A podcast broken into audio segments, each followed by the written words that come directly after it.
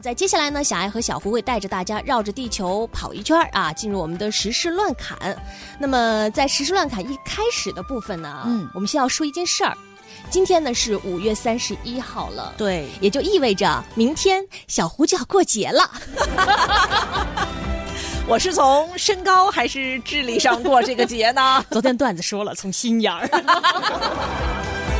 那明天呢，就是这个六一儿童节了哈。嗯相信呢，每个人都会有一些，比如说属于自己的独特的这个印象深刻的一些，比如儿时的这个梦想啊，啊或者是自己写下的一些这个儿时的日记。嗯那在今天时事乱侃部分的一开始呢，我们要给大家来送上一个这个小片儿哈，来听一听几个就是很有意思的，就是明星回忆自己的儿时故事。比如说，来听听演员张文荣老师，还有我们熟悉的青年演员胡歌和桂纶镁，他们儿时记忆都有哪些有意思的部分呢？小朋友，祝你节日快乐！你们现在多幸福啊！希望你有一个快乐的童年。我们那时候吧，好像也过的，大家都很期盼这个节。一到这六一儿童节可以放假，可以疯玩儿。看你们现在条件好，电脑，还有这么漂亮的小玩具。我们那时候这都没有，就是像锻炼身体一样。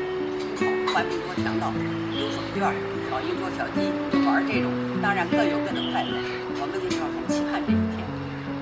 希望你们身体健康啊，生活幸福。大家好，我是胡歌。我现在印象最深的就是我写过一篇周记，那是一篇半命题式的作文，也也也不算是日记，周记啊。呃，叫最后的什么什么什么什么啊。我写了一篇科幻的文章，我写的是最后的一只青蛙。我我我我到现在都有很很深的印象。我就写了一个未来世界，这个未来世界上已经没有任何的生命迹象了，只剩下了最后一只青蛙。大家好，我是郭德美。呃，我曾经在我的日记里面写过那个喜欢某个男生的事情，然后我印象很深刻。呃，我有一天回去发现我的日记本放的位置和我以往放的位置不大一样，我就意识到我的妈妈可能看了我的日记本，所以我就在我的日记本那一条我喜欢的男生的那个日记的底下，我就留了一段话给我母亲。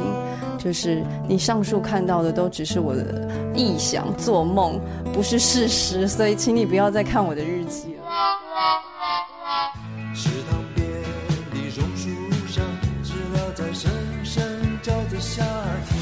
嗯，刚刚我们是听了好几位这个演员啊，这个嗯回忆自己的一些童年的一些有意思的事情。那会儿大家都有写日记的习惯啊。我记得好像大家小，我不知道你小时候有没有，还要嗯专门去买那种就是特别漂亮，而且最重要的是一定要带锁的。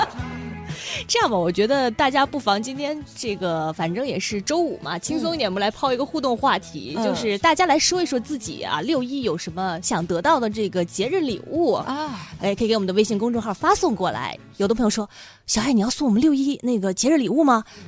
就发发嘛，说不定万大家一起想啊想一想就好了。你给我们找点灵感，就是我也不知道我现在想要什么六一儿童节礼物。没准儿写着写着就想到了。对，真的，你刚刚一说日记啊，我还想过我小时候还做过一个，就是。就就怎么说呢？就是我现在想来觉得有点不可思议的事情，嗯就是我写完日记之后，嗯我有一天就突然突发奇想，然后就给未来的自己留下了话，说三年后的你，五年后你好，看到这段文字，你有什么想对我说的吗？天哪！然后三年之后，我真的还就给三年前的自己回复了一段话。哎呀，你真的是一个好有，哎呀，好温暖的一个姑娘。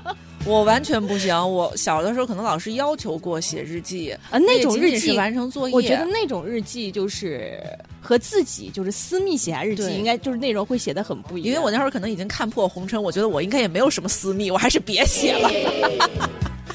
好，接下来呢，我们还是赶紧来说说今天的这个新闻啊，大家有什么六一想要的东西？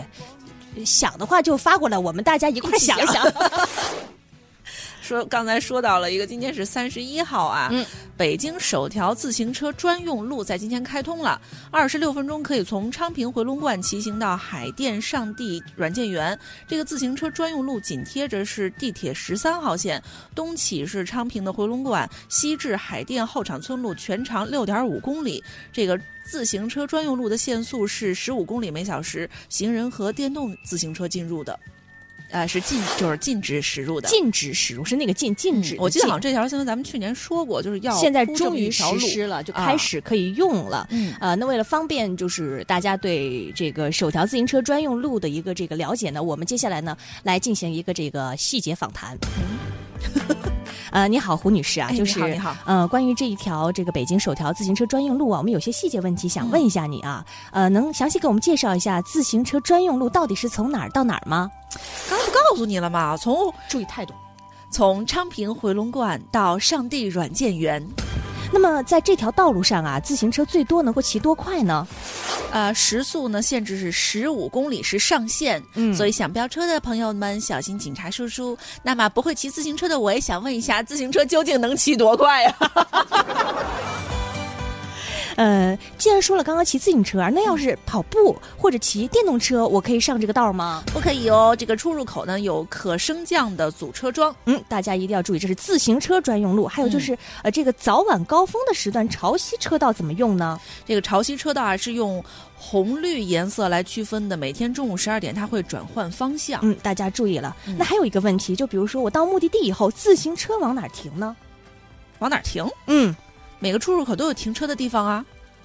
大家一定要这个按照规定来停放啊。嗯哎，那你说，要是我中途车坏了，或者我骑了一半累了，骑累了怎么办？我还有就是，我能不能停车下来拍照啊？啊，就像你这样的需求呢，这个这条路上啊，还真的设置了一个休息区，嗯，它有这个遮阳棚和洗手间，也就是方便放心了您停车、拍照、上厕所用的 真的可以拍照吗？这位胡女士，啊。可以啊，就是你拍了之后呢，警察叔叔会来找你呀、就是提示大家，为了拍照而停车是不被允许的啊！嗯大家千万一定要这个小心，因为自己的突然停车而导致的自行车追尾事故。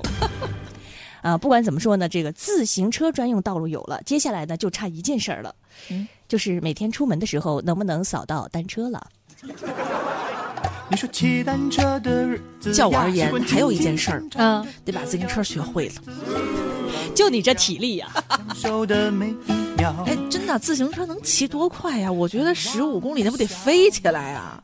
这个我还真的没有尝试过，可能我觉得就是我骑自行车最快的那个，就是那个经历。啊，也就三四公里吧，就用在我上高中，就是那时候快迟到的那一段路上了。完全不理解你们骑自行车的人的生活。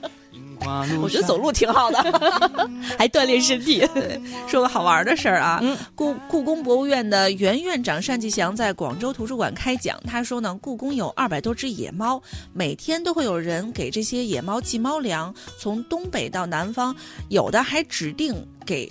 某只猫，比如说他会说这个这袋粮啊，是我给延禧宫的猫寄的，那袋是给慈宁宫的猫寄的。安排的明明白白的。对，啊，因为大家知道这些猫工作很辛苦，因为因为有他们的工作，故宫嗯才没有老鼠。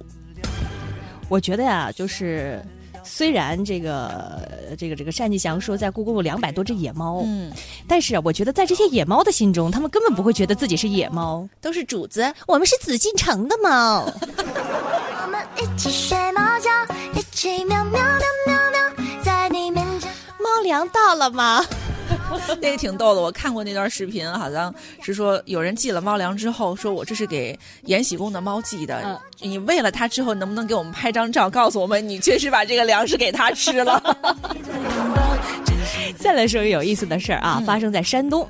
二十九号下午，济南的一位杂货店的老板就带着十五万多的硬币来到济南某售楼处买房子。硬币，对，十五多万的硬币让整个售楼处都成了钱的海洋。嗯接待这位老板的，置业顾问小李介绍说，二十九号下午呢，差不多是六点半的时候，这位市民就带着硬币来了，所有的硬币都装在大矿泉水的水桶里面，整整带来了十六桶。嗯，那据这位这个。呃，山东济南的某售楼处的这个服务人员小李介绍啊，这个顾客哈，嗯他一套就是买了一套总价大概是四十三万的公寓，他带了十五万的硬币，然后就是个首付款。说这个顾客自称呢自己是做这个杂货生意的，嗯然后平时呢把做生意收的那些硬币都攒了起来。那除了运来售楼处的这十五万多，说家里啊还有十几万呢。然后从下午六点半开始啊，这个说当时情景是这样的，售楼处呢调来了二十多位工作人员一一起啊，你想蹲在地上数硬币，说这十五万多元的硬币呢是以一块钱的硬币为主，还有五毛的和一毛的，所有的硬币呢就堆在售楼处大厅，那场面。那是甚是壮观呐！很多人说从来都没有见过这么多的硬币，然后这个小李呢又出现了，哎。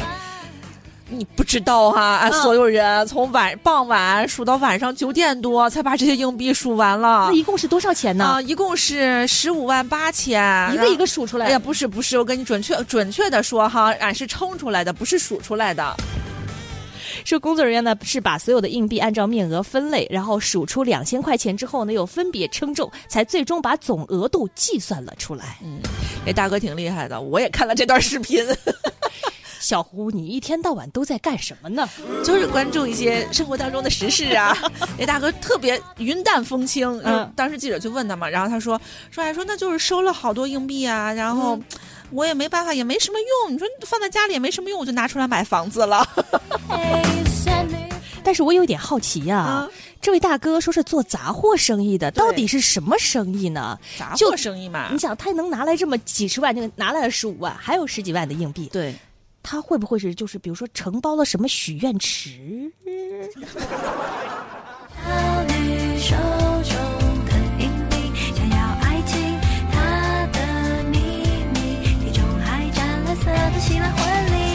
好，咱们再来说说国外的有意思的事儿。嗯，芬兰设计师打造出世界上最大的冰上旋转木马，直径大概是一百八十四米，重约二点三万吨。设计师团队花费了五天的时间完成了雕刻。冰上装有太阳能马达，让木马能够转动。他们最后呢，用雪地摩托车在冰面上划出了痕迹，确保从风中呃空中俯瞰的时候呢，它能。看上去是慢慢慢缓缓的旋转的。这个世界冰上旋转木马联盟已经承认了该项新纪录。